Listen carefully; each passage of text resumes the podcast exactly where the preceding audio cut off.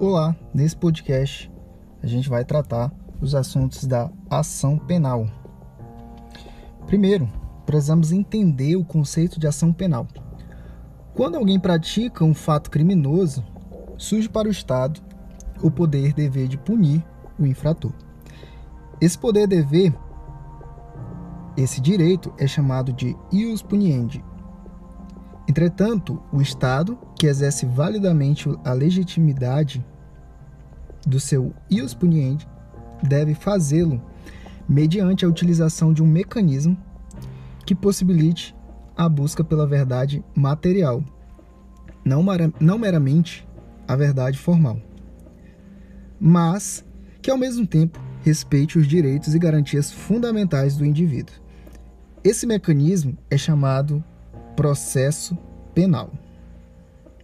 Ação penal é nada mais, nada menos que o ato inicial desse mecanismo, todo chamado processo penal. E aí hoje a gente vai tratar nesse podcast sobre o assunto ação penal e a gente vai aprofundar os estudos sobre o conteúdo, tá? Entendendo quais são os tipos de ações penais que existem.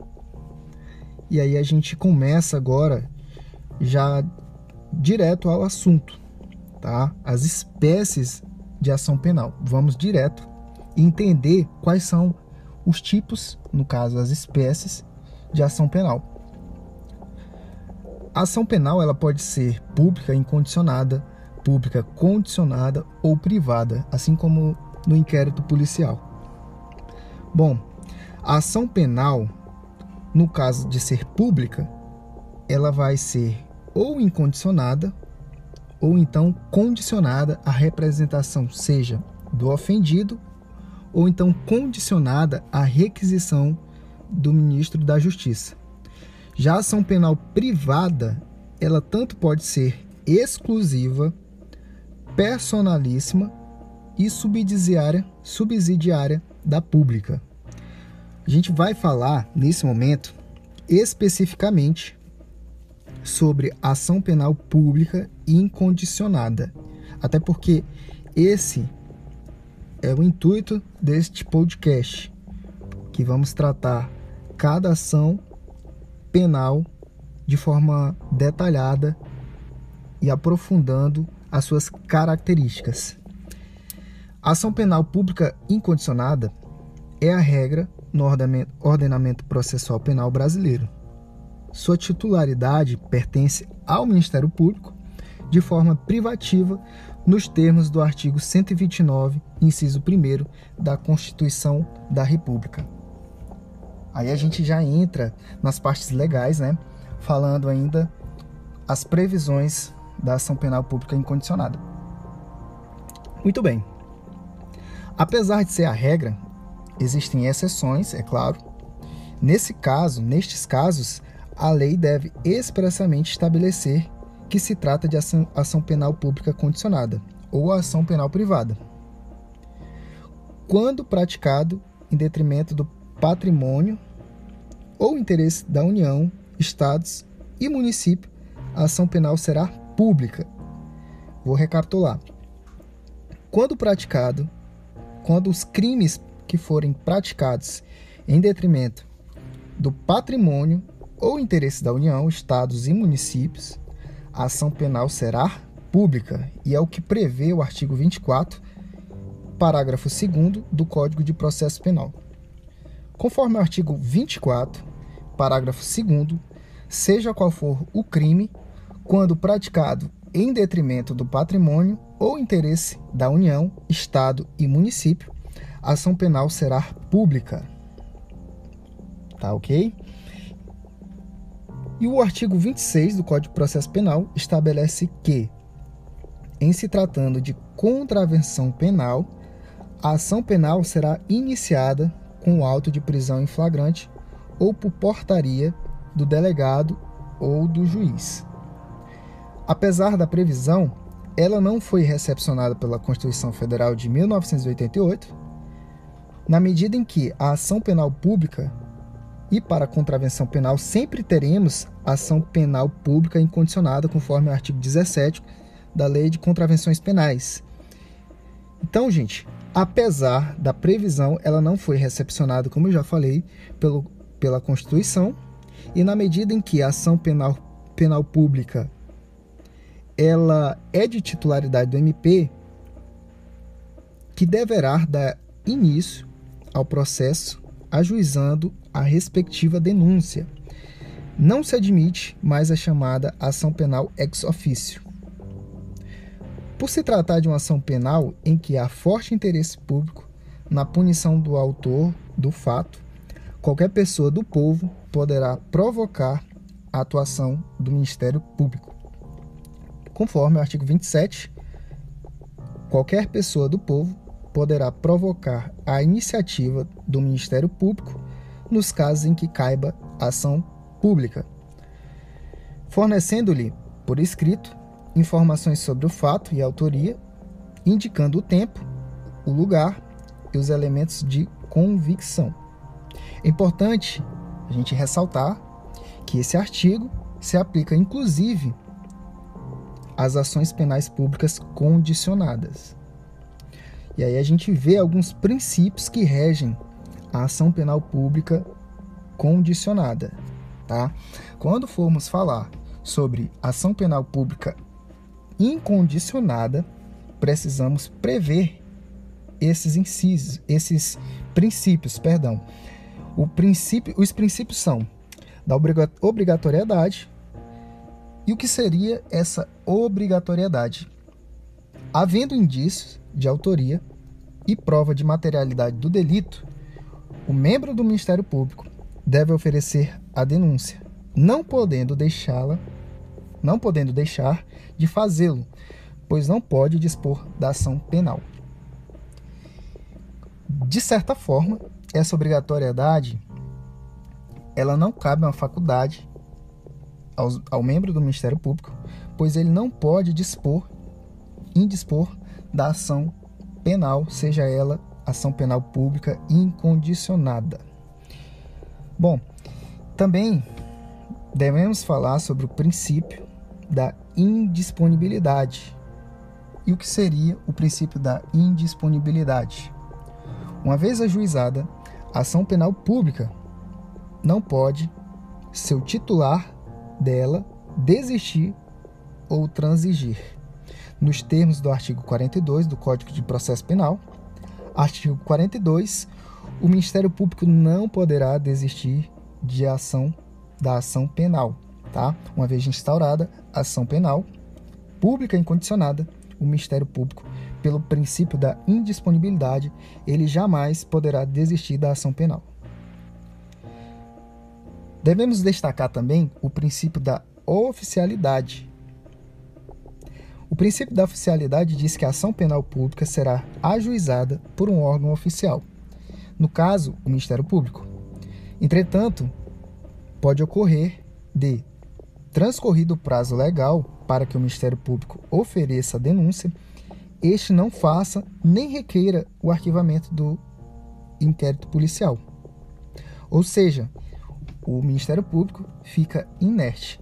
Nesse caso, a lei prevê que o ofendido poderá promover ação penal privada subsidiária, subsidiária, perdão, subsidiária da pública, que a gente vai estudar mais na frente esse, esse assunto, né? E assim podemos concluir que a ação penal pública é exclusiva do Ministério Público, do Ministério Público durante o prazo legal. Muito bem. Dando continuidade, precisamos também falar sobre o princípio da divisibilidade. Esse princípio prevê que, havendo mais de um infrator,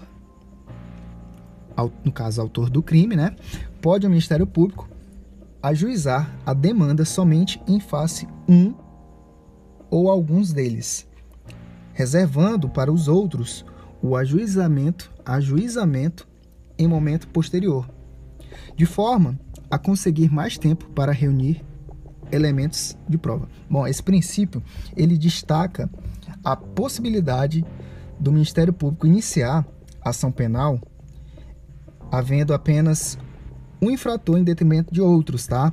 Que aí é o tempo que eles vão poder angariar mais elementos de prova e assim poder, de fato, é, concluir né, a autoria e participação dos demais participantes.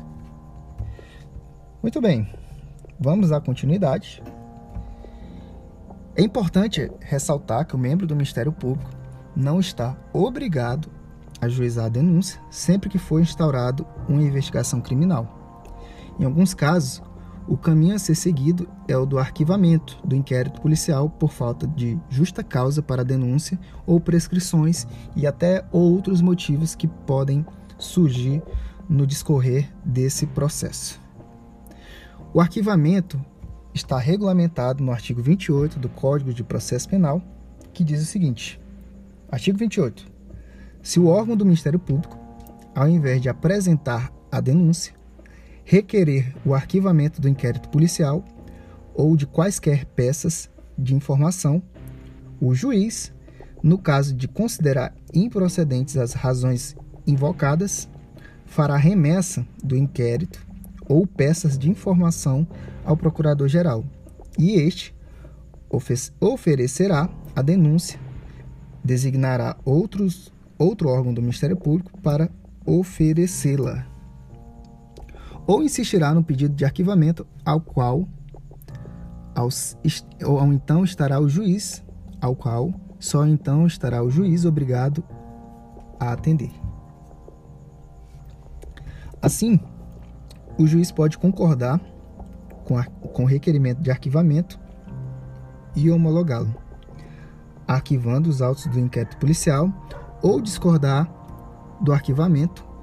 Caso discorde, deverá remeter os autos ao chefe do Ministério Público, que adotará uma das seguintes posturas, tá?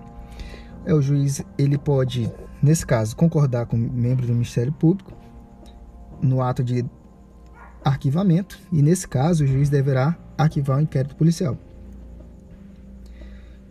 Discordar, o juiz também pode discordar do membro do Ministério Público, entendendo que é o caso de oferecimento da denúncia que aí nesse caso, o chefe do Ministério Público deverá ele próprio ajuizar a denúncia ou indicar outro membro, outro membro do Ministério Público para fazer isso. E aí, dando seguimento ao nosso estudo, né? O membro do Ministério Público, o membro do Ministério Público, Ministério Público já dispuser de provas da materialidade e indícios suficientes de autoria poderá dispensar o procedimento investigatório prévio, ou sendo um inquérito policial, ou até mesmo o PIC, né? Que é a forma de investigação do Ministério Público, tá? E ajuizar a denúncia. Mas aí eu faço uma pergunta. Mas qual é o prazo para que o membro do Ministério Público ofereça a denúncia? Tá? A resposta é que, em regra, cinco dias no caso de réu preso e 15 dias no caso de réu solto. Repetindo, para oferecimento da denúncia, em regra se utiliza cinco dias no caso de réu preso e 15 dias no caso de réu solto. E aí a gente vê, conforme o artigo 46, o prazo para oferecimento da denúncia, estando o réu preso, será de cinco dias, contado da data em que o órgão do Ministério Público recebeu os autos do inquérito policial e de 15 dias se o réu estiver solto ou afiançado. No último caso, se houver devolução do inquérito, a autoridade policial, conforme o artigo 16, contar-se-á o prazo da data em que o órgão do Ministério Público receber novamente os autos. E aí o parágrafo 1 diz que quando o Ministério Público dispensar o inquérito policial, o prazo para o oferecimento da denúncia contar-se-á da data em que tiver recebido as peças de informações ou a representação. O oferecimento, é bom a gente falar que o oferecimento em momento posterior não implica nulidade da denúncia, que pode ser oferecida enquanto não pode ser oferecida enquanto não estiver extinta a punibilidade do delito. E é isso. A gente fecha aqui as principais características da ação penal pública e incondicionada.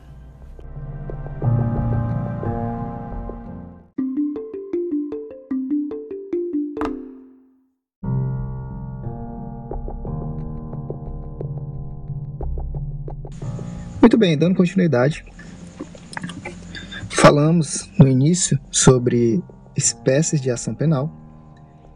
Demos início à ação penal pública incondicionada, que é uma das formas da ação penal. E é bom a gente relembrar os princípios que vão, que vão reger a ação penal pública incondicionada. Sendo a obrigatoriedade, primeiro princípio, na qual é, é obrigado, o Ministério Público está obrigado a oferecer a denúncia, não podendo deixá-la de fazer. Outro princípio é a indisponibilidade, uma vez iniciada o iniciado a ação penal, o Ministério Público não pode desistir. O princípio também da oficialidade, na qual a ação penal pública será ajuizada por um órgão oficial, no caso o Ministério Público. E por último, o princípio da divisibilidade, no qual havendo mais de um infrator, autor do crime, pode o Ministério Público ajuizar a demanda somente em face de um ou algum deles, reservando para os outros o ajuizamento em momento posterior. Agora a gente vai falar especificamente da ação penal pública condicionada, seja ação penal pública condicionada à representação do ofendido ou ação penal pública condicionada à requisição do ministro da Justiça. Temos aqui duas hipóteses pertencentes à mesma categoria de ação penal. ação penal pública condicionada aplica-se a esta, a esta espécie de ação penal tudo que foi dito a respeito da ação penal pública, havendo, no entanto, alguns pontos especiais. Aqui, para que o Ministério Público, que é titular da ação penal, possa exercer legitimamente o seu direito de ajuizar a ação penal pública, deverá estar, deverá estar presente uma condição de precedibilidade, que é a representação do ofendido ou a requisição do ministro da Justiça, a depender do caso. Frisa-se que, em regra, a ação penal é pública e incondicionada. Somente será condicionada se a lei expressamente dispuser nesse sentido. Portanto, trata-se de condição imprescindível no termo do, nos termos do artigo 24 do Código de Processo Penal. A representação admite retratação, mas somente até o oferecimento da denúncia. Por isso, cuidado. É muito comum colocar em provas de concurso que a retratação pode ocorrer até o recebimento da denúncia. Isso está errado, é uma pegadinha, pois a retratação somente pode acontecer até o oferecimento da denúncia, tá? E não ao recebimento. Depois que recebeu, não é possível retratar. A retratação ela só acontece até o oferecimento da denúncia, antes de é, que ocorra o recebimento da denúncia. Depois que o juiz recebeu, já não é mais possível a retratação.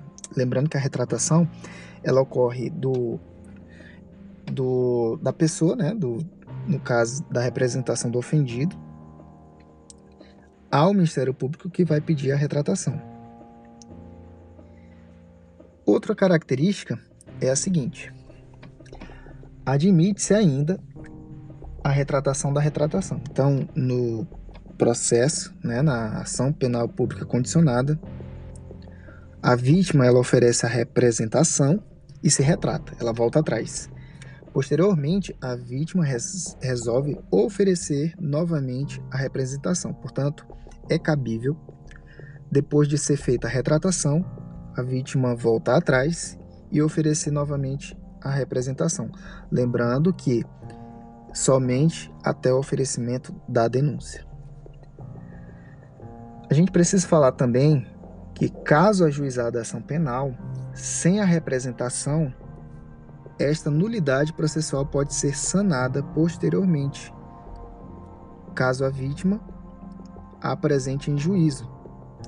E aí, desde que realizada dentro do prazo de seis meses, o prazo decadencial, que a vítima possui para representar nos termos do artigo 38, 38 do Código de Processo Penal. Aliás, do Código Penal. É, precisamos falar também que não se exige forma específica para a representação, bastando que descreva claramente a intenção de ver o infrator ser processado e pode ser escrita ou oral. Neste último caso, deverá ser reduzida a termo, ou seja, ser passado para o papel. A jurisprudência admite que o simples registro de ocorrência em sede policial, desde que conste informação de que a vítima pretende ver o infrator punido, pode ser considerada como representação. A, a representação ela não pode ser dividida quanto aos autores do fato. Ou se representa em face de todos eles, ou não há representação, pois esta não se refere propriamente aos agentes que praticaram o delito, mas sim ao fato. Embora não possa haver fracionamento da representação, isso não impede que o Ministério Público denuncie apenas um ou alguns dos infratores, pois um dos princípios da ação penal pública é a divisibilidade. Bom, precisamos também destacar a legitimidade para oferecer a representação do ofendido, tá? se maior de 18 anos incapaz. A legitimidade ela pode ser para maior de 18 anos ou menor de 18 anos incapaz, tá? Se o ofendido for menor ou incapaz, terá legitimidade o seu representante legal.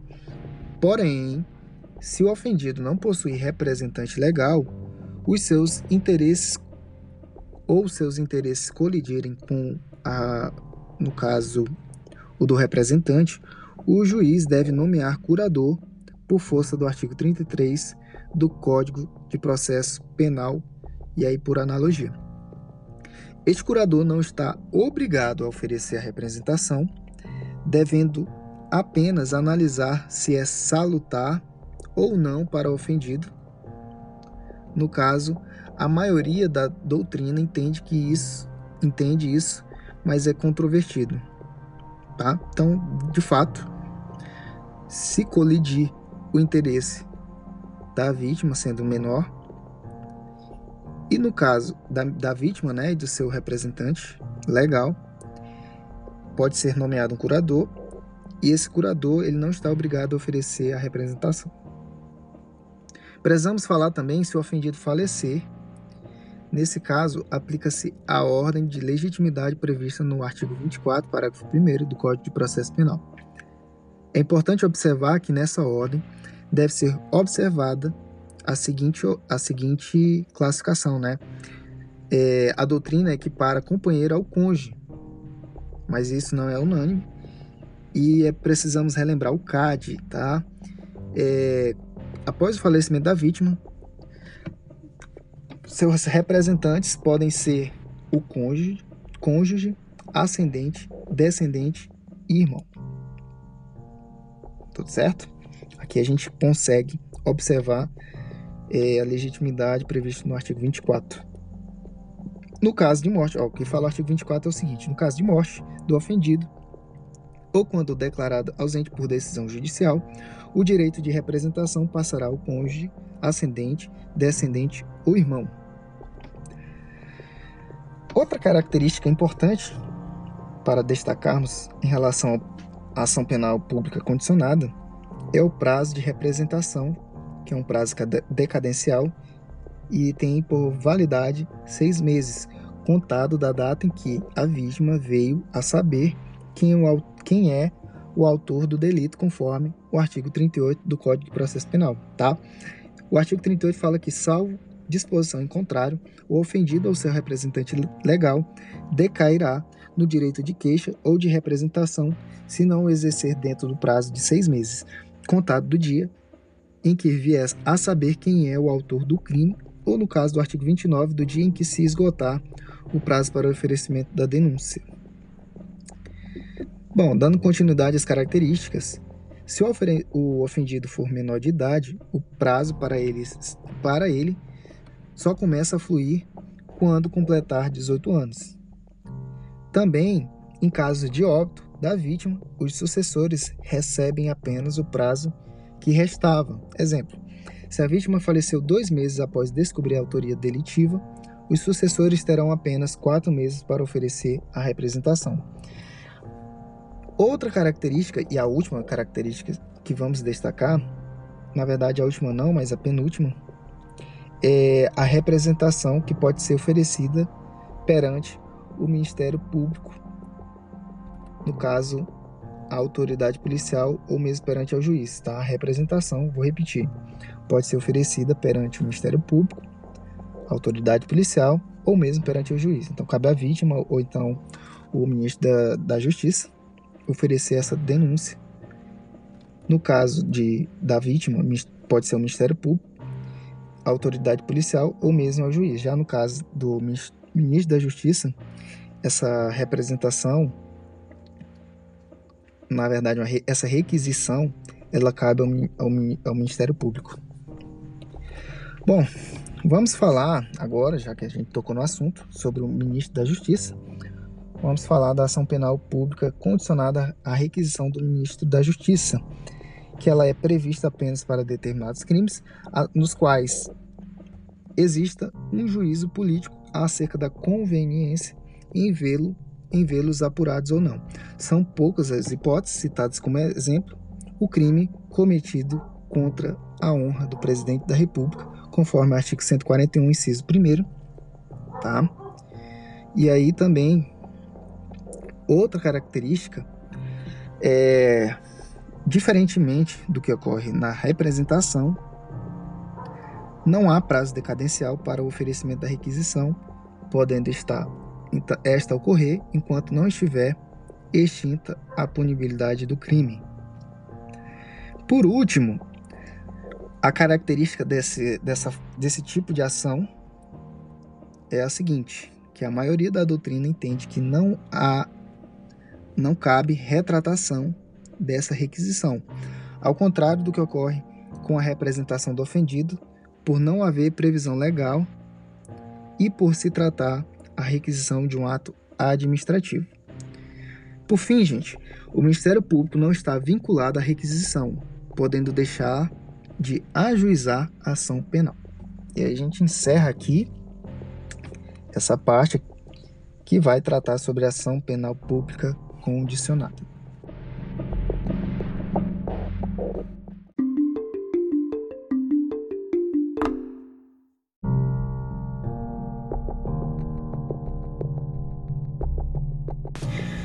Vamos à frente.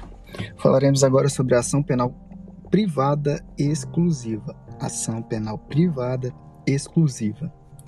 É a modalidade de ação penal privada que é a clássica.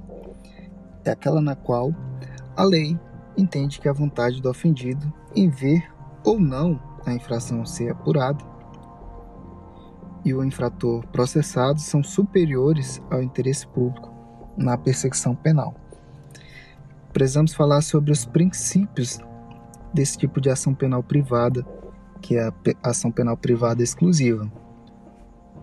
É, o primeiro princípio é o princípio da oportunidade, diferentemente do que ocorre em relação à ação penal pública, que é obrigatório para o MP, na ação penal privada, compete ao ofendido ou aos demais legitimados proceder à análise de conveniência do ajuizamento da ação.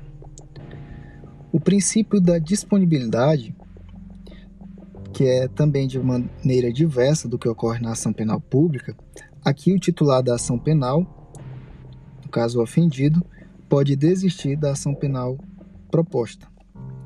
O princípio da indivisibilidade é outra característica diversa que dá a impossibilidade de se fracionar o exercício da ação penal em relação aos seus infratores. O ofendido não é obrigado a ajuizar a queixa, mas se o fizer, pode ajuizar a queixa em face de todos os agentes que cometeram o crime, sob pena de se caracterizar renúncia em relação àqueles que não foram incluídos no polo passivo da ação. Assim, considerando que houve a renúncia do direito de queixa em relação a alguns dos criminosos, o benefício se estende também aos agentes é, que foram acionados judicialmente por força do artigo 48 e do artigo 49 do artigo de, do Código de Processo, do Código Penal, perdão. O artigo 48 diz que a queixa contra qualquer dos autores do crime obrigará ao processo de todos. E o Ministério Público valerá pela sua indivisibilidade. Repetindo, artigo 48. A queixa contra qualquer dos autores do crime obrigará o processo de todos e o Ministério Público valerá pela sua indivisibilidade.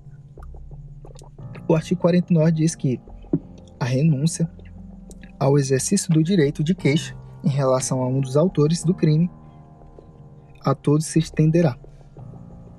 O prazo para o juizamento da ação penal privada, no caso a queixa, né, é da decadencial de seis meses e começa a fluir da data em que o ofendido tomou ciência de quem foi o autor do delito.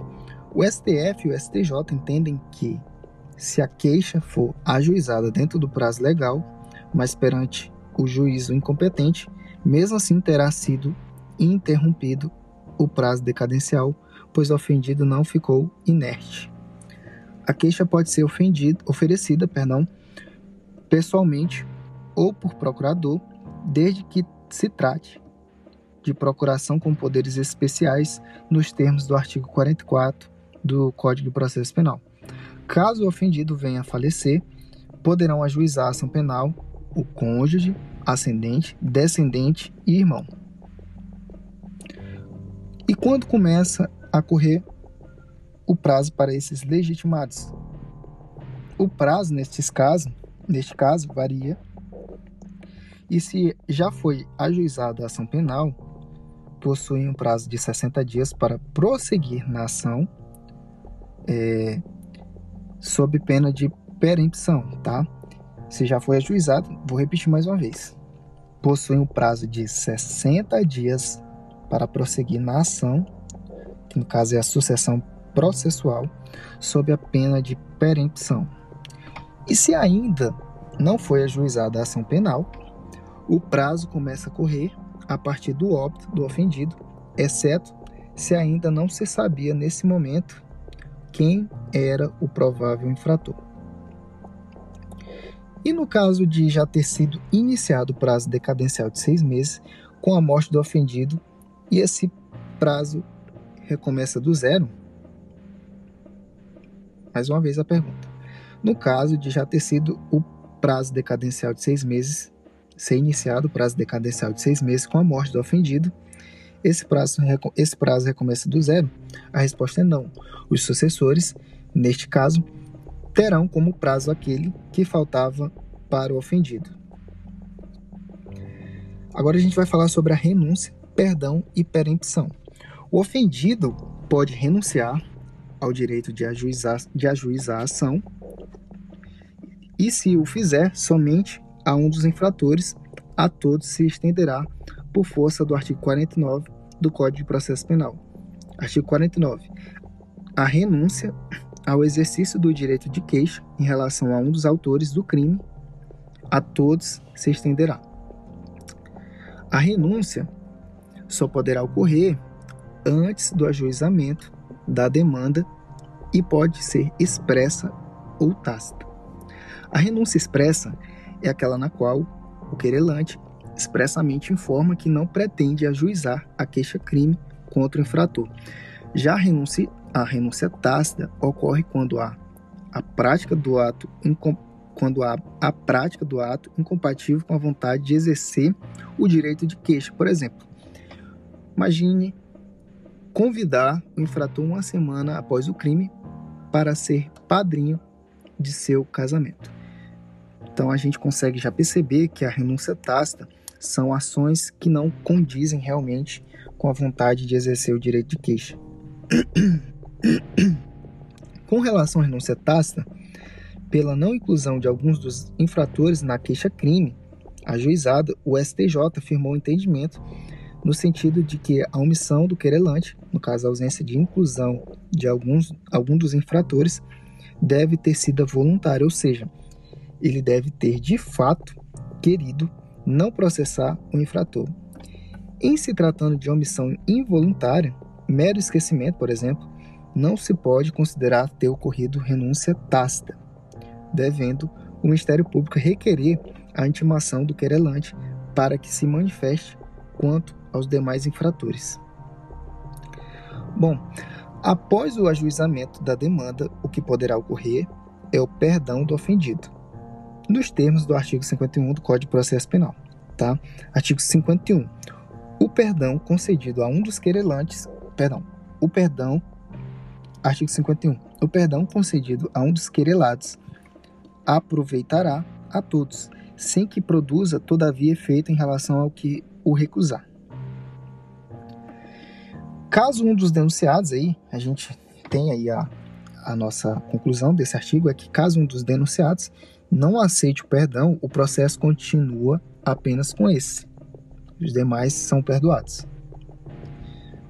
É, a utilização do termo querelado denota que só pode ocorrer o perdão depois de ajuizada a queixa, pois só após este momento a querelante, no caso ofendido, e querelado o autor do crime.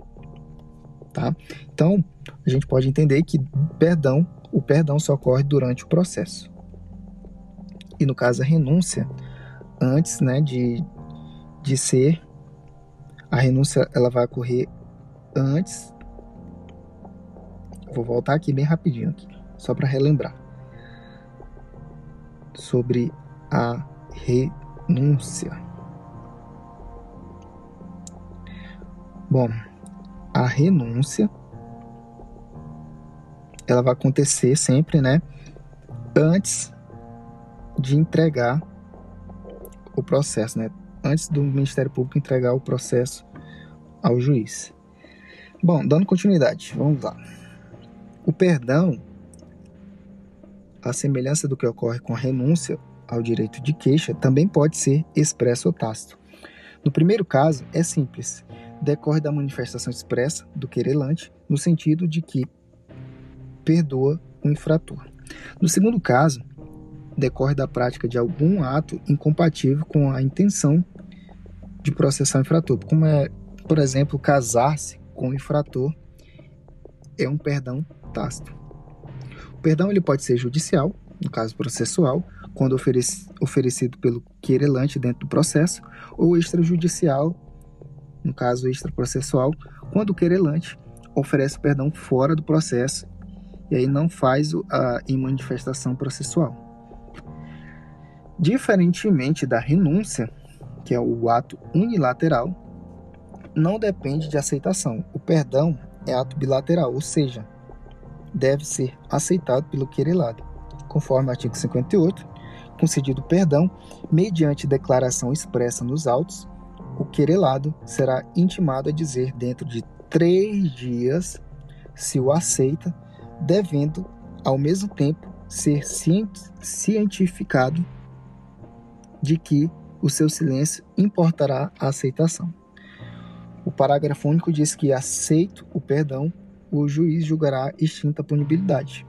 Assim, uma vez oferecido o perdão, o querelado será intimado para, em três dias, dizer se aceita o perdão, valendo o silêncio como aceitação. Todavia, é importante ressaltar que, em razão do princípio da indivisibilidade da ação penal privada, o perdão oferecido a um dos infratores se estende aos demais. Porém, se algum deles recusar isso não prejudica o direito dos demais. Por exemplo, Maria juizou queixa-crime contra José, Pedro e Paulo. Todavia, durante o processo, durante o processo, oferecer o perdão a José, mas não a Pedro e Paulo. Este perdão, porém, se estenderá a Pedro e Paulo.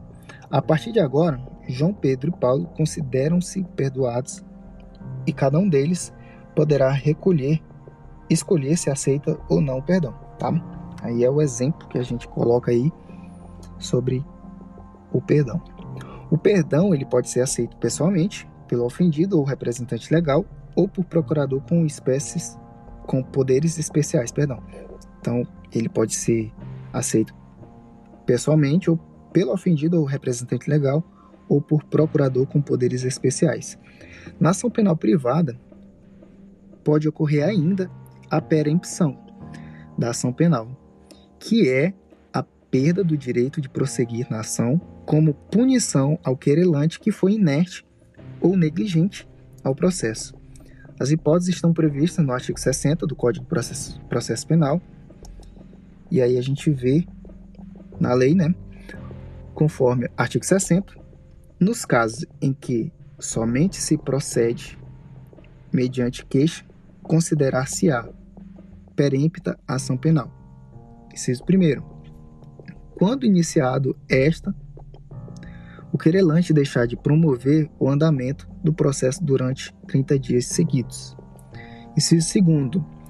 Quando falecendo o querelante ou sobrevindo sua incapacidade, não comparecer em juízo para prosseguir no processo dentro do prazo de 60 dias, qualquer das pessoas a quem couber fazê-lo, ressalvado o disposto do artigo 36.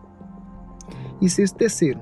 Quando o querelante deixar de comparecer sem motivo justificado a qualquer ato do processo e que deva estar presente ou deixar de formular o pedido de condenação nas alegações finais.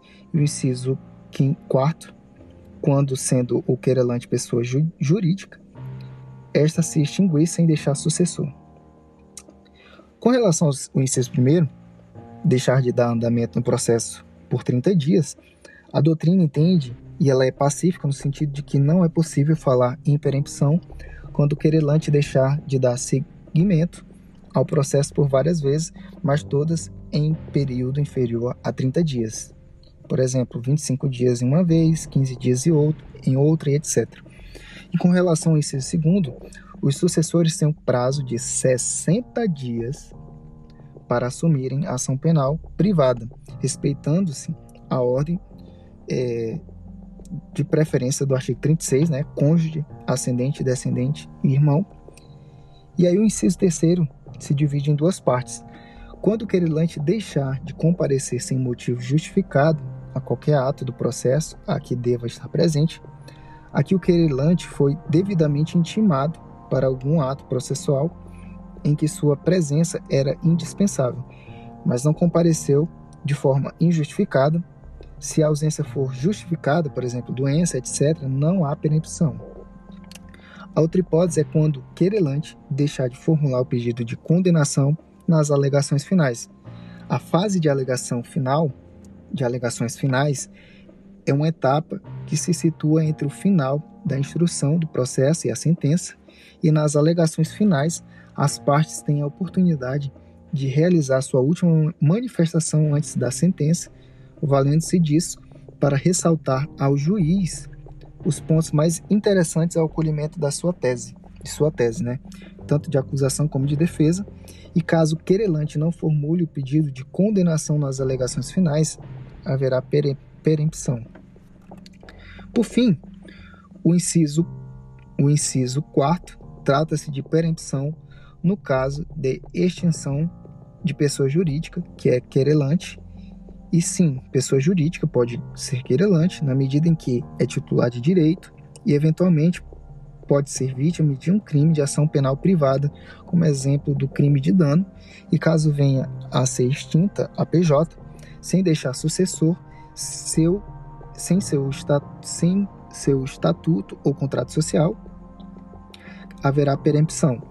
Agora, atenção, a renúncia, o perdão do ofendido perempção só tem cabimento nos casos de ação penal privada exclusiva ou personalíssima, não sendo cabíveis na ação penal privada subsidiária da pública, nem na ação penal pública, é claro, né? Repetindo, a renúncia, no caso, o perdão do ofendido, e a perempção só tem cabimento nos casos de ação penal privada exclusiva ou personalíssima, não sendo cabíveis na ação penal privada subsidiária da pública, nem na ação penal pública.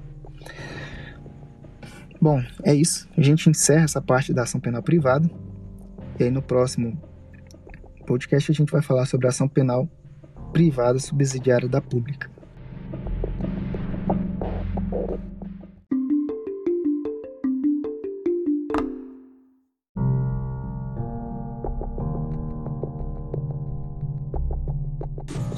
Continuidade, agora a gente vai falar sobre ação penal privada subsidiária da pública. Trata-se da hipótese na qual a ação penal é, na verdade, pública, ou seja, o titular é o Ministério Público. No entanto, em razão da inércia do Ministério Público em oferecer a denúncia no prazo legal, sendo, em regra, 15 dias se indiciado solto ou 5 dias se indiciado preso, a lei confere ao ofendido o direito de ajuizar uma ação penal privada, no caso a queixa-crime, no lugar da ação penal pública.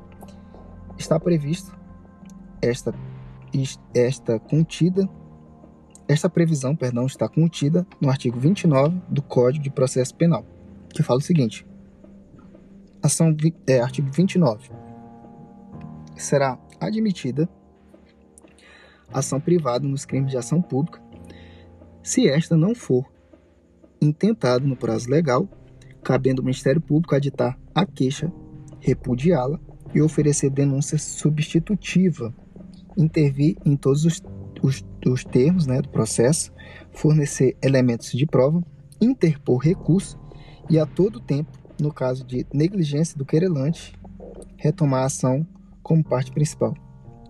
Mais uma vez, artigo 29. Será admitida ação privada nos crimes de ação pública se esta não for intentado no prazo legal, cabendo ao Ministério Público aditar a queixa, repudiá-la e oferecer denúncia sub substitutiva, intervir em todos os termos do processo, fornecer elementos de prova, interpor recurso e, a todo momento, a todo tempo, no caso de negligência do querelante, retomar a ação como parte principal. Bom, entretanto, o ofendido tem um prazo de seis meses para oferecer a ação penal privada, que começa a ocorrer no dia em que se esgota o prazo do Ministério Público para oferecer a denúncia, conforme o artigo 38 do Código de Processo Penal, que diz o seguinte: artigo 38. Salvo disposição em contrário, o ofendido ou seu representante legal decairá no direito de queixa ou de representação se não o exercer dentro do prazo de seis meses, contado do dia em que vier a saber quem é o autor do crime, ou no caso do artigo 29, do dia em que se esgotar o prazo para oferecimento da denúncia. Importante ressaltar que a partir do momento em que se inicia o prazo para a vítima, tanto ela quanto o Ministério Público possuem legitimidade para ajuizar ação penal. A vítima para ajuizar ação penal privada subsidiária e o Ministério Público para ajuizar ação penal pública. Trata-se, portanto, de legitimidade concorrente. Agora, cuidado! Ao final do prazo de seis meses, a vítima perde o direito de ajuizar a queixa-crime subsidiária, ocorrendo a decadência do direito. Todavia, o Ministério Público continua podendo ajuizar a ação penal pública. Daí, portanto, boa parte da doutrina chama esta decadência de decadência imprópria. Eis que não gera a extinção da punibilidade, apenas a perda do direito de ajuizamento pela vítima. Para que surja o direito do ajuizamento da queixa-crime subsidiária, é necessário que haja inércia do Ministério Público e assim não cabe ação penal privada subsidiária da pública se o Ministério Público requer a realização de novas diligências ou então requer o arquivamento do, do, inquérito, do inquérito policial ou adotar outras providências. Nestes casos, não se pode admitir a ação penal privada, pois esta somente existe para os casos nos quais o Ministério Público permaneceu inerte sem nada fazer. Se o Ministério Público pratica uma dessas condutas, não há inércia, mas apenas a prática de atos que lhe são per permitidos. Agora a gente fala sobre a atuação do Ministério Público na ação penal privada subsidiária da pública. O Ministério Público ele atua em toda e qualquer ação penal, nas ações penais públicas, atua como acusador, no caso, autor da ação, e fiscal da lei, cursos leges. Na ação penal privada, o Ministério Público atua apenas como fiscal da lei, custos legis, né? Na ação penal privada subsidiária da pública, todavia, temos uma atuação sui generis, peculiar, tá? Eis que o Ministério Público atua como fiscal da lei, mas por ser o original titular da ação penal, sua atuação será bem mais ampla que nas ações privadas exclusivas. Agora a gente vê o que o artigo 29 do Código de Processo Penal fala. Artigo 29. Será admitida ação privada nos crimes de ação pública se não for intentado no prazo legal, cabendo ao Ministério Público aditar queixa, repudiá-la e oferecer denúncia substitutiva, intervir em todos os termos do processo, fornecer, fornecer elementos de prova, interpor recurso e, a todo tempo, no caso de negligência do querelante, retomar a ação como parte principal. O Ministério Público ele pode especificamente, no caso de ação penal privada subsidiária da pública, aditar a queixa, né? Caso a este aditamento ele pode se referir a qualquer aspecto, inclusive os de réus, tá? Inclusão de qualificadoras, no caso, ó, inclusão de réus, inclusão de qualificadoras e etc. Já na ação penal privada exclusiva, o Ministério Público até pode aditar a queixa, mas apenas em relação a elementos formais, nunca em relação a elementos essenciais. Não pode o Ministério Público, na ação penal privada exclusiva, incluir um réu, por exemplo. Outra coisa, o Ministério Público ele pode repudiar a queixa, né? E aí o Ministério Público só pode repudiar a queixa quando alegar que não ficou inerte, ou seja, que não é hipótese de ajuizamento da queixa-crime subsidiário. Neste caso, deverá desde logo apresentar a denúncia substitutiva. E por fim, o Ministério Público ele pode retomar a ação como parte principal. Aqui, aqui o querelante, no caso a vítima, é negligente na condução da causa, cabendo ao Ministério Público retomar a ação como parte principal, no caso como autor da ação. Bom, a gente termina aqui essa parte aqui, né, da ação pública, é, ação, ação privada, né, ação penal privada subsidiária da pública.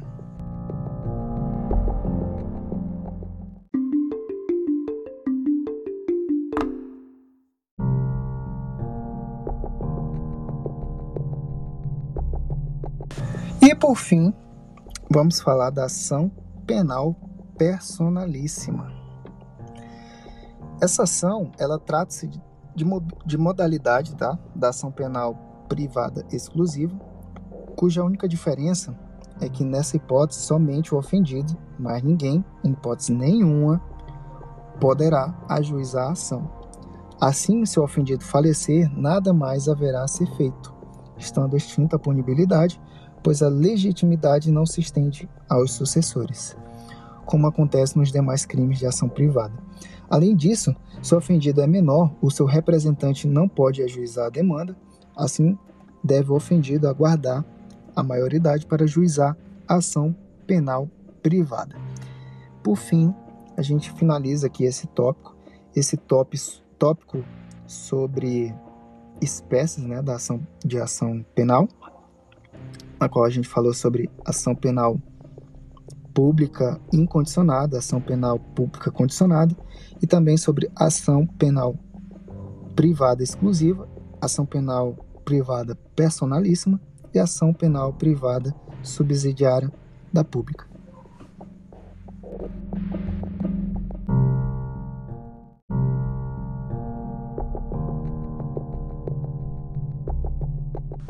Muito bem. Vamos falar agora sobre os dispositivos legais importantes e será feita uma leitura do artigo 24 ao 62 do Código de Processo Penal. Da ação penal, artigo 24, nos crimes de ação pública, esta será promovida por denúncia do Ministério Público, mas dependerá, quando a lei o exigir, da requisição do Ministro da Justiça ou de representação do ofendido ou de quem tiver qualidade para representá-lo. Parágrafo 1. No caso de morte do ofendido, ou quando declarado ausente por decisão judicial, o, de, o direito de representação passará ao cônjuge, ascendente, descendente ou irmão. Parágrafo 2. Seja qual for o crime, quando praticado em detrimento do patrimônio ou interesse da União, Estado e município, a ação penal será pública. Artigo 25. A representação será irretratável depois de oferecida a denúncia. Artigo 26. A ação penal nas contravenções será iniciada com auto de prisão em flagrante ou por meio de portaria expedida pela autoridade judiciária ou policial. Artigo 27. Qualquer pessoa do povo poderá provocar a iniciativa do Ministério Público nos casos em que caiba a ação pública, fornecendo-lhe por escrito informações sobre o fato e a autoria, indicando o tempo, o lugar e os elementos de convicção.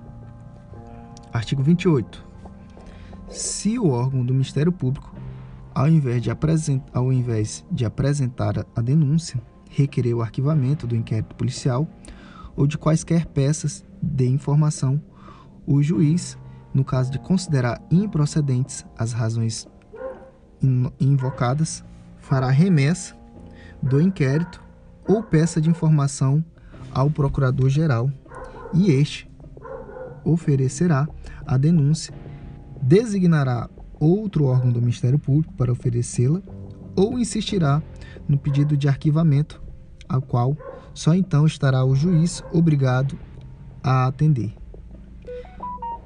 Artigo 28-A incluído pela Lei 3.964 de 2019, não sendo caso de arquivamento e tendo o investigado confessado formal e circunstancialmente a prática de infração penal, sem violência ou grave ameaça e com pena mínima inferior a quatro anos, o Ministério Público poderá propor acordo de não persecução penal, desde que necessário e suficiente para reprovação e prevenção do crime mediante as seguintes condições ajustadas acumulativa e alternativamente.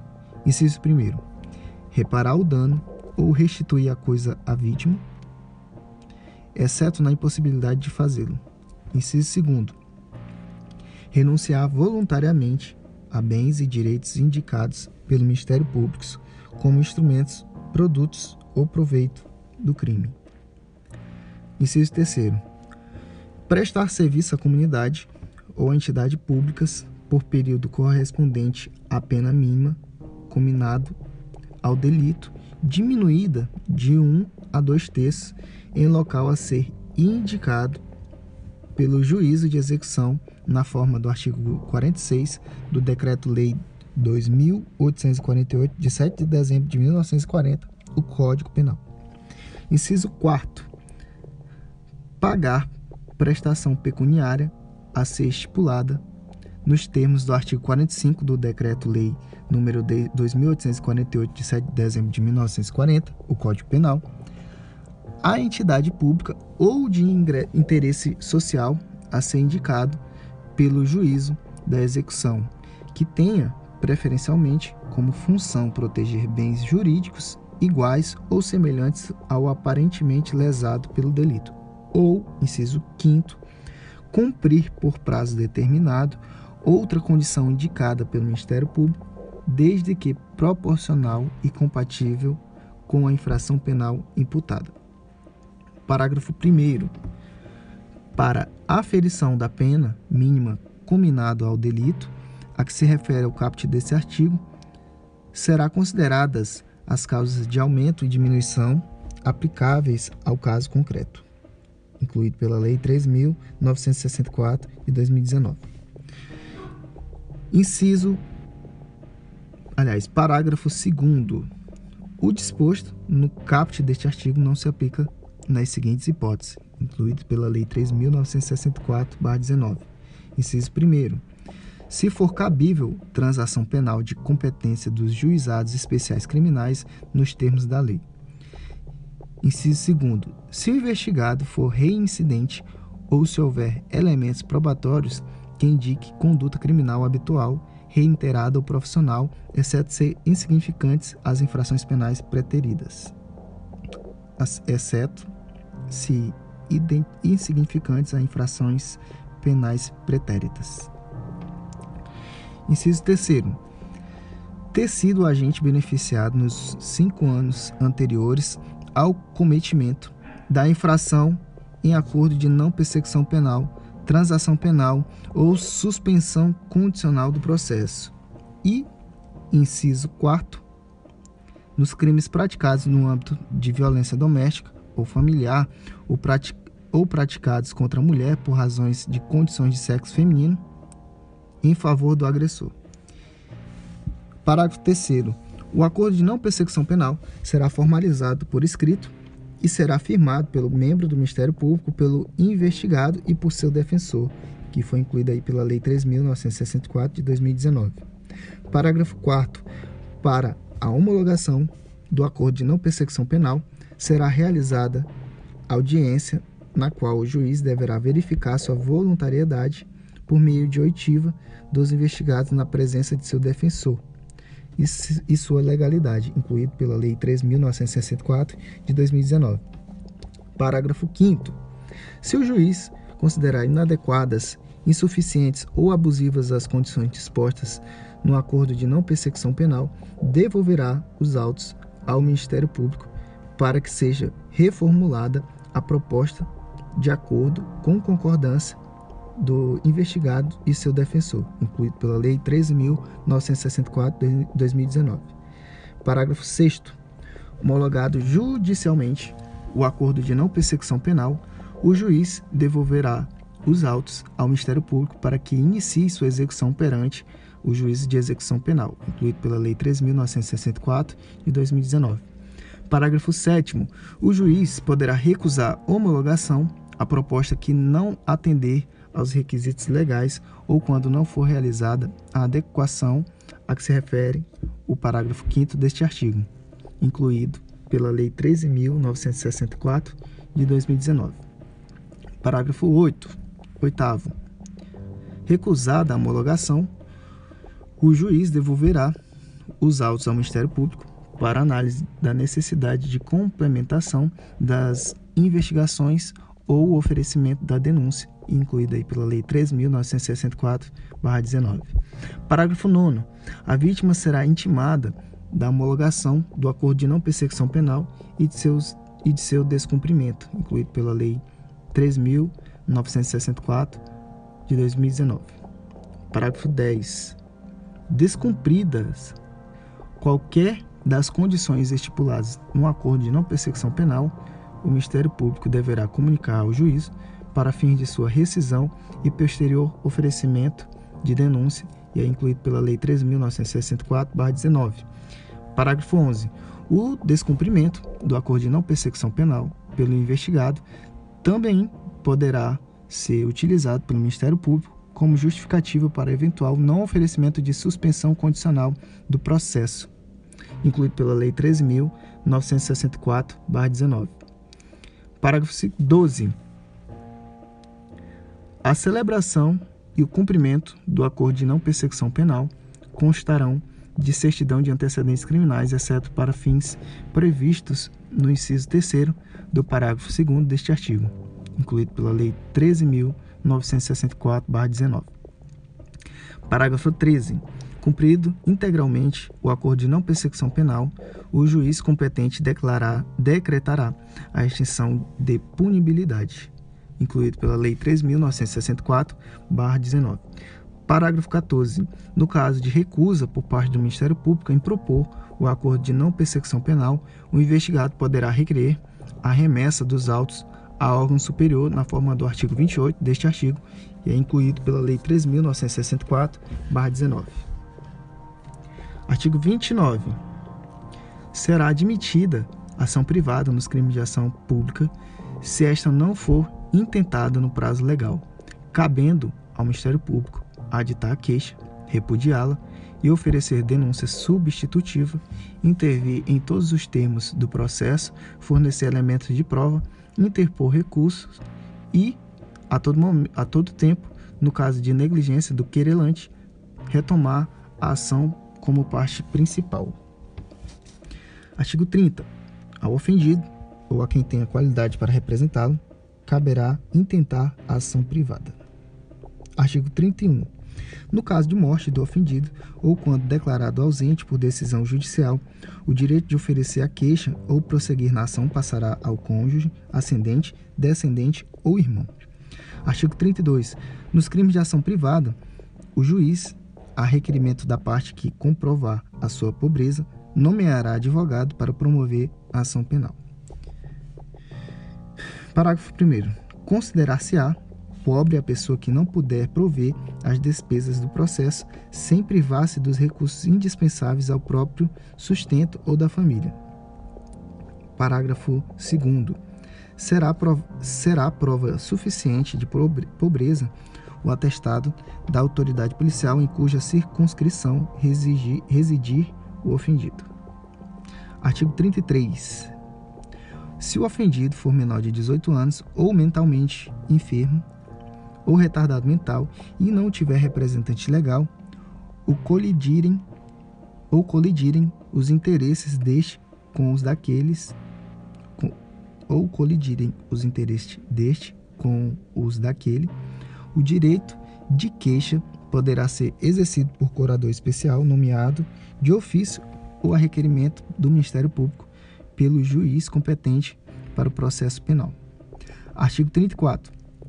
Se o ofendido for menor de 21 anos e maior de 18, o direito de queixa poderá ser exercido por ele ou, ou por seu representante legal. Artigo 35. Revogado pela Lei número 9520, de, 20, de 27 de 11 de 1997. Artigo 36. Se comparecer mais de uma pessoa com direito de queixa, terá preferência o cônjuge e, em seguida, o parente mais próximo na ordem de enumeração constante do artigo 31, podendo, entretanto, qualquer delas prosseguir na ação, caso o querelante desista da instância ou a abandone. Artigo 37. As fundações, associações ou sociedades legalmente constituídas poderão exercer a ação penal, devendo ser representados por quem os respeita por quem os respectivos contratos ou estatutos designarem, ou, no silêncio destes, pelos seus diretores ou sócios gerentes. Artigo 38. Salvo disposição em contrário, o ofendido ou seu representante legal decairá no direito de queixa ou de representação se não o exercer dentro do prazo de seis meses, contado no dia em que vier a saber quem é o autor do crime ou, no caso do artigo 29, no dia em que se esgotar o prazo de, para oferecimento da denúncia. Parágrafo único. Verificar-se-á a decadência do direito de queixa ou representação dentro do mesmo prazo, nos casos do artigo 24, parágrafo único e 31. Artigo 39. O direito de representação poderá ser exercido pessoalmente ou por procurador com poderes especiais mediante declaração escrita ou oral, feita ao juiz, ao órgão do Ministério Público ou à autoridade policial. Parágrafo 1 Parágrafo 1 A representação feita oralmente ou por escrito, sem assinatura devidamente autenticada do ofendido, de seu representante legal ou procurador, será reduzido será reduzida a termo perante o juiz ou autoridade policial presente o órgão do Ministério Público quando a este houver sido dirigida. Parágrafo 2 A. Parágrafo 2 A representação conterá todas as informações que possam servir à apuração do fato e da autoria. Parágrafo 3 Oferecida ou, reduz, ou reduzida a termo a representação, a autoridade policial procederá a inquérito ou, não sendo competente, remetê-lo-á à autoridade que é o for. Parágrafo 4 A representação, quando feita ao juiz ou perante este, reduzida a termo, será remetida à autoridade policial para que esta proceda a inquérito. Parágrafo 5 O órgão do Ministério Público dispensará o inquérito se com a representação forem oferecidos elementos que o habilitem a promover a ação penal e, neste caso, oferecerá a denúncia no prazo de 15 dias. Artigo 40. Quando em autos ou papéis de que conhecerem os juízes ou tribunais verificarem a existência de crime de ação pública, remeterão ao Ministério Público as cópias e os documentos necessários ao oferecimento da denúncia. Artigo 41. A denúncia ou queixa conterá a exposição do fato criminoso com todas as suas circunstâncias, a qualificação do acusado ou o esclarecimento pelos quais se possa identificá-lo, a classificação do crime e, quando necessário, o rol da, das testemunhas. Artigo 42. O Ministério Público não poderá desistir da ação penal. Artigo 43, revogado pela Lei nº 11.719 de 2008. Artigo 44. A queixa poderá ser dada por procurador com poderes especiais, devendo constar do instrumento do mandato o nome do querelante e a menção do fato criminoso, salvo quando tais esclarecimentos dependerem de diligências que devem, que devem ser previamente requeridas no juízo criminal. Artigo 45. A queixa, ainda quando a ação penal for privada, privativa do ofendido, poderá ser aditada pelo Ministério Público, a quem caberá intervir em todos os termos subsequentes do processo. Artigo 46. O prazo para oferecimento da denúncia, estando o réu preso, será de cinco dias, contado contado da data em que o órgão do Ministério Público receber os autos do inquérito policial, e de 15 dias se o réu estiver solto ou afiançado. No último caso, se houver devolução do inquérito à autoridade policial, artigo 16, contar-se-á o prazo da data em que o órgão do Ministério Público receber novamente os autos. Parágrafo 1. Quando o Ministério Público dispensar o inquérito policial, o prazo para oferecimento da denúncia contar-se-á da data em que tiver recebido as peças de informação ou a representação. Parágrafo 2. O prazo para o aditamento da queixa será de três dias, contado da data em que o órgão do Ministério Público recebeu os autos e se este não se pronunciar dentro do tributo do tribo entender-se-á que não tem o que aditar, prosseguindo-se nos demais termos do processo. Artigo 47. Se o Ministério Público julgar necessários maiores esclarecimentos e documentos complementares ou novos elementos de convicção, deverá requisitá-los diretamente de quaisquer autoridades ou funcionários que devam ou possam fornecê-los. Artigo 48. A queixa contra qualquer dos autores do crime obrigará ao processo de todos, e o Ministério Público velará pela sua indivisibilidade. Artigo 49. A renúncia ao exercício do direito de queixa em relação a um dos autores do crime a todos se estenderá. Artigo 50. A renúncia expressa constará de declaração assinada pelo ofendido por seu representante legal ou procurador com poderes especiais. Parágrafo único a renúncia do, do representante legal do menor que houver completado 18 anos não privará este do direito de queixa, nem a renúncia do último excluirá o direito do primeiro. Artigo 51. O perdão concedido a um dos querelados aproveitará a todos, sem que produza, todavia, efeito em relação ao que recusar. Artigo 52.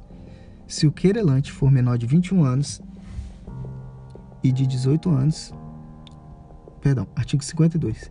Se o querelante for menor de 21 e maior de 18 anos, o direito de perdão ponderá, poderá ser exercido por ele ou por seu representante legal, mas o perdão concedido por um, havendo oposição do outro, não produzirá efeito. Artigo 53. Se o querelado for mentalmente enfermo ou retardado mental e não tiver representante legal ou colidirem os interesses deste com os do querelado, a aceitação do perdão caberá ao curador que o juiz lhe nomear. Artigo 54. Se o querelado for menor de 21 anos, observar-se-á quanto à aceitação do perdão, o disposto no artigo 52. Artigo 55.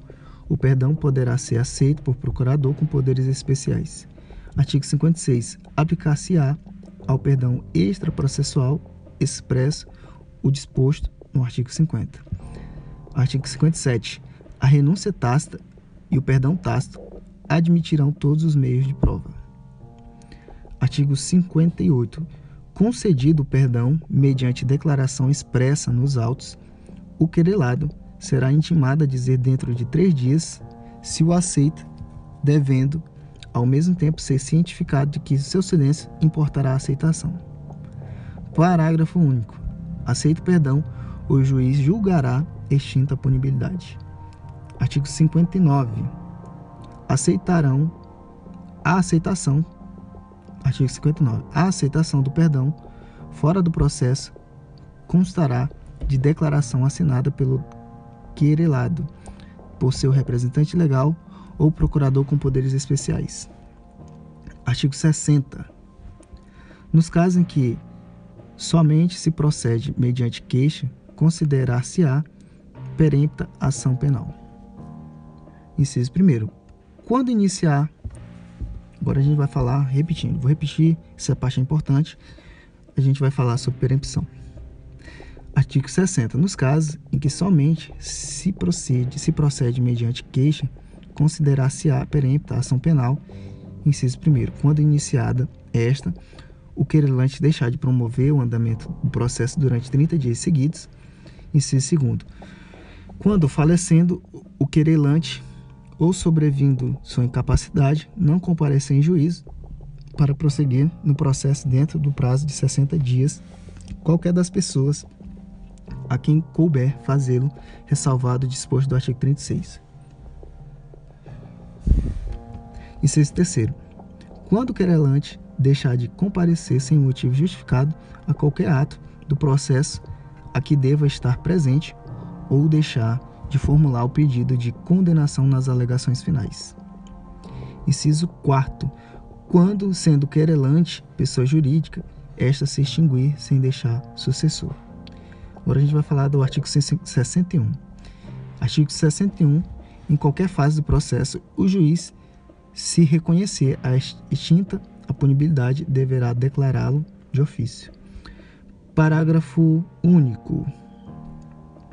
No caso de requerimento do Ministério Público, do querelante ou do réu, o juiz mandará autuá-lo em apartado, ouvirá a parte contrária e se o julgar conveniente, considerar o prazo de cinco dias para a prova, proferindo a decisão dentro de cinco dias ou reservando-se para apreciar a matéria na sentença final. Artigo 62. No caso de morte do acusado, o juiz somente à vista da certidão de óbito e depois de ouvido o Ministério Público declarar declarará extinta a punibilidade. Artigos 63. Vamos entrar agora na ação civil. Da ação civil. Artigo 63. Transitado, transitada em julgado a sentença condenatória, poderão promover-lhe a execução no juízo civil para o efeito da reparação do dano o ofendido, seu representante legal e seus herdeiros. Parágrafo único transitada em julgado a sentença condenatória, a execução poderá ser efetuada pelo valor fixado nos termos do inciso 4 do caput do artigo 387 deste Código, sem prejuízo da liquidação para apuração do dano efetivamente sofrido, incluído pela Lei nº 11.719 de 2008. Artigo 64. Sem prejuízo do disposto no artigo anterior, ação para ressarcimento do dano poderá ser proposta no juízo civil contra o autor do crime e, se for o caso, contra o responsável civil. Vide Lei número 5.970 de 1973. Parágrafo único. Intentada a ação penal, o juiz da ação civil poderá suspender o curso desta até o julgamento definitivo daquela. Artigo 65. Faz coisa julgada nocível à sentença penal que reconhecer ter sido o ato praticado em estado de necessidade, em legítima defesa, em estrito de cumprimento de dever legal ou no exercício regular de direito. Artigo 66. Não obstante a sentença absolutória no juiz criminal, a ação civil poderá ser proposta quando não tiver sido categoricamente reconhecida a inexistência material do fato. Artigo 67. Não impedirão igualmente a propositura da ação civil. Inciso 1. O despacho do arquivamento do inquérito ou das peças de informação. Inciso 2. A decisão que julgar a extinta punibilidade. Inciso 3. A sentença absolutória que decidir que o fato imputado não constitui crime. E, por fim, artigo 68. Quando o titular do direito à reparação do dano for pobre, artigo 32, parágrafos 1 e 2, a execução da sentença condenatória, conforme artigo 63, ou ação civil, conforme artigo 64, será promovida a seu requerimento pelo Ministério Público.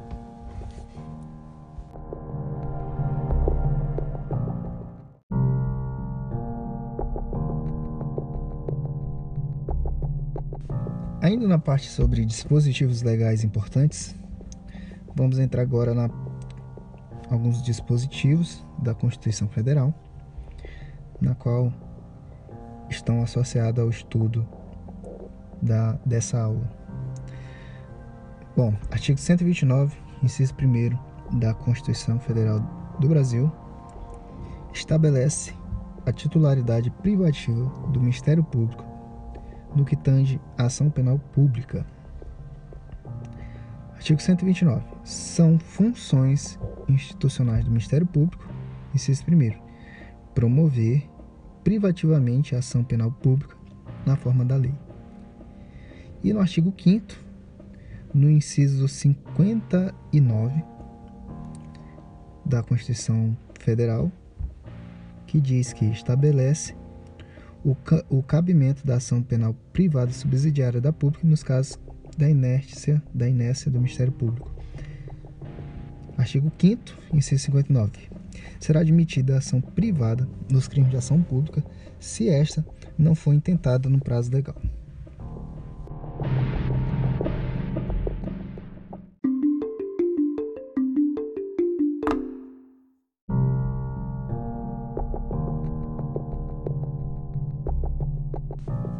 Nosso estudo agora reger-se-á sobre súmulas pertinentes. A primeira súmula, que é a súmula do STF que vamos falar, é a súmula 524 e que estabelece a impossibilidade de ajuizamento da ação penal quando houver arquivamento por falta de provas, salvo se surgirem novas provas em consonância com o artigo 18 do Código de Processo Penal. Ela diz que, na súmula 524 do STF, arquivado o inquérito policial por despacho do juiz, a requerimento do promotor de justiça, não pode a ação penal ser iniciada sem novas provas. Agora a gente fala sobre a súmula 594 do STF. Essa súmula foi elaborada ela foi elaborada quando a maioria a maioridade civil era atingida aos 21 anos, enquanto a maioridade penal era atingida aos 18 anos. Hoje, com o Código Civil de 2002, o ofendido que possui mais de 18 anos é pessoa plenamente capaz, não havendo que se falar em representante legal. Contudo, a súmula permanece vigorando, mas hoje deve ser interpretada como autonomia do representante legal e do ofendido para oferecerem queixa ou representação. Isso terá aplicação prática quando o ofendido for menor de 18, na época do fato e posteriormente completar 18 anos, que passará a ter o prazo de seis meses para oferecer queixa ou representação a contar da data em que completou 18 anos. Isso não impede, todavia, que seu representante legal ofereça queixa ou representação antes disso, antes de o ofendido completar 18 anos. Então vamos ver o que fala a súmula 594 do STF. Os direitos de queixa e de representação podem ser exercidos independentemente pelo ofendido ou por seu representante legal. Vamos falar da súmula 609 do STF, que consolida entendimento no sentido de que o crime de sonegação fiscal é persequível mediante ação penal pública incondicional, incondicionada. Ela diz que, na súmula 609 do STF, é pública incondicionada a ação penal por crime de sonegação fiscal. É hora agora de falar sobre a súmula 714 do STF.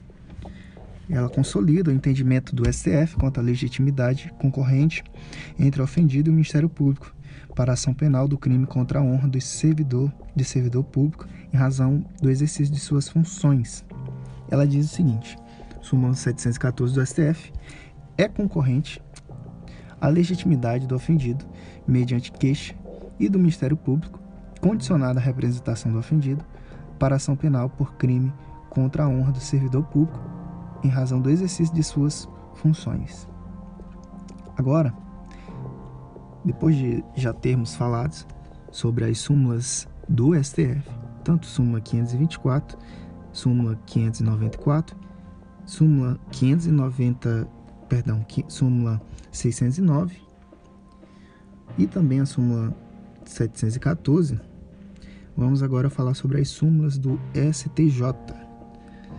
A súmula 542 do STJ diz que, segundo o entendimento do STF sobre o tema, o STJ sumulou entendimento no sentido de que a ação penal referente ao crime de lesão corporal, quando praticado no contexto de violência doméstica contra a mulher, ela é pública incondicionada. Vamos ver como ela trata esse assunto na sua no seu texto. Súmula 542 do STJ. Ação penal relativa ao crime de lesão corporal resultante de violência doméstica contra a mulher pública incondicionada. E aí a gente termina esse assunto sobre as súmulas, súmulas pertinentes.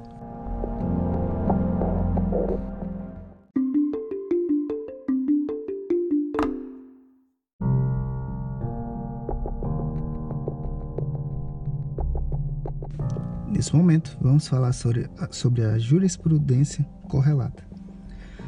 O STJ ele fala, ele consolida o entendimento, né, no sentido de que em tratado de ação penal privada, aquela que está vencida deverá arcar com o ônus da sucumbência por analogia ao artigo 20 do Código de Processo Penal, do Código de Processo Civil, perdão. Então, no entendimento dela, é possível entendermos que é possível haver condenação em honorários advocatícios em ação penal privada. Concluso, conclusão que se extrai da incidência dos princípios da sucumbência e da causalidade, o que permite a aplicação analógica do artigo 20 do Código de Processo Civil, conforme a previsão constante no artigo 3 do Código de Processo Penal precedentes. Agora a gente vai falar sobre é, a jurisprudência HC 85.039 de São Paulo, que consolida o entendimento do STJ no sentido de que o Ministério Público pode acrescentar ao processo, ele, processo elementos que influenciem na fixação da pena, quando no exercício da função de curso de leges na ação penal privada. Não pode o Ministério Público, contudo, incluir novos sujeitos, supostos coautores ou participes, nem inovar quanto aos autos descritos na queixa-crime. Vamos ver como, como ela trata isso. No seu item terceiro, nos termos do artigo 45 do Código de Processo Penal, a queixa poderá ser aditada pelo Ministério Público, ainda que se trate de ação penal privada do ofendido, desde que não preceda a inclusão de coautor ou participe, tampouco inove quanto aos fatos descritos, hipóteses, por, suas, por sua vez, incorrentes, inocorrentes da, na espécie. Agora, vamos falar da jurisprudência do STJ, RHC 55.000 e 55.142 de Minas Gerais. Consolida o entendimento do STJ no sentido de que a renúncia só ocorre quando a omissão voluntária, ou seja, o querelante é, propositalmente deixa de incluir algum dos infratores na ação penal. Se o querelante apenas se esqueceu de incluir algum dos infratores, não há renúncia. Essa jurisprudência fala que o reconhecimento da renúncia tácita ao direito de queixa exige a demonstração de que a não inclusão de determinados autores ou participes na queixa-crime se deu de forma deliberada pelo querelante. Agora a gente vai falar sobre a jurisprudência do STJ, RHC 55.000. É, na verdade, vamos continuar falando sobre a 55.142 de Minas Gerais, que ela, o STJ consolidou, consolidou o entendimento no sentido de que o ajuizamento da queixa dentro do prazo legal interrompe o curso do prazo decadencial de seis meses, ainda quando ajuizada perante juízo incompetente, pois não teria havido inércia do ofendido. Vamos ver o que ela fala.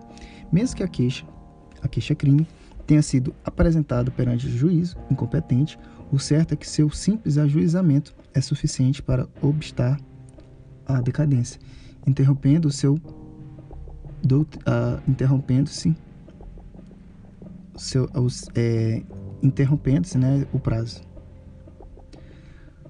Jurisprudência do STJ, HC 103.774 da Paraíba. O STJ consolidou entendimento no sentido de que o prazo para o oferecimento da denúncia é impróprio, ou seja, pode sofrer dilação quando houver justificativa para tal. Não, não havendo que se falar em nulidade, isso não impede, contudo, o ajuizamento da ação penal privada subsidiária. A jurisprudência, conforme, a, conforme é mencionado pela HC, a jurisprudência desta Corte já assentou ser o prazo previsto no artigo 46 do Código de Processo Penal impróprio, o que, o que significa dizer que, excepcionalmente, pode sofrer sensível dilação se o atraso estiver devidamente justificado. Ela completa ainda, no seu item 4, que a, conse a consequência legal para o atraso no oferecimento da denúncia seria, quando muito, a abertura de prazo para a propositura da ação penal privada subsidiária da pública, até porque não houve qualquer prejuízo ao paciente que se encontrava foragido, tratando-se, portanto, de mera irregularidade. Por fim, vamos falar sobre a jurisprudência H63 vamos ainda continuar falando, né? Sobre a 103.774 da Paraíba. O STJ ela, ele decidiu que o fato de a vítima procurar defensoria pública a solicitar assistência jurídica em favor do infrator, no caso seu filho, não implica retratação da representação anteriormente formulada. O STJ entendeu que nada impede que alguém pretenda que o infrator responda pelo crime praticado, mas ao mesmo tempo deseje que seja satisfatoriamente defendido. Vamos ver o que fala HC. tem dois, doutrina e jurisprudência são uniformes no sentido de que a representação do ofendido nas ações penais públicas condicionadas prescinde de qualquer formalidade, sendo suficiente a demonstração do interesse da vítima em autorizar a persecução criminal. Tem três no caso dos autos, quando da lavratura do auto de prisão em flagrante, a vítima expressamente requereu a instauração do inquérito policial contra o acusado, seu filho, com relação aos fatos registrados no boletim da ocorrência. O item 4, o fato de a vítima haver procurado a Defensoria Pública no curso da ação penal solicitando assistência jurídica para seu filho, o hora recorrente não significa que tenha se retratado tacitamente da representação anteriormente formulada, já que a vontade de que o acusado responda criminalmente pelos fatos não se confunde com o ânimo justificado pela relação entre ambos existente de que seja adequadamente defendido durante a persecução criminal.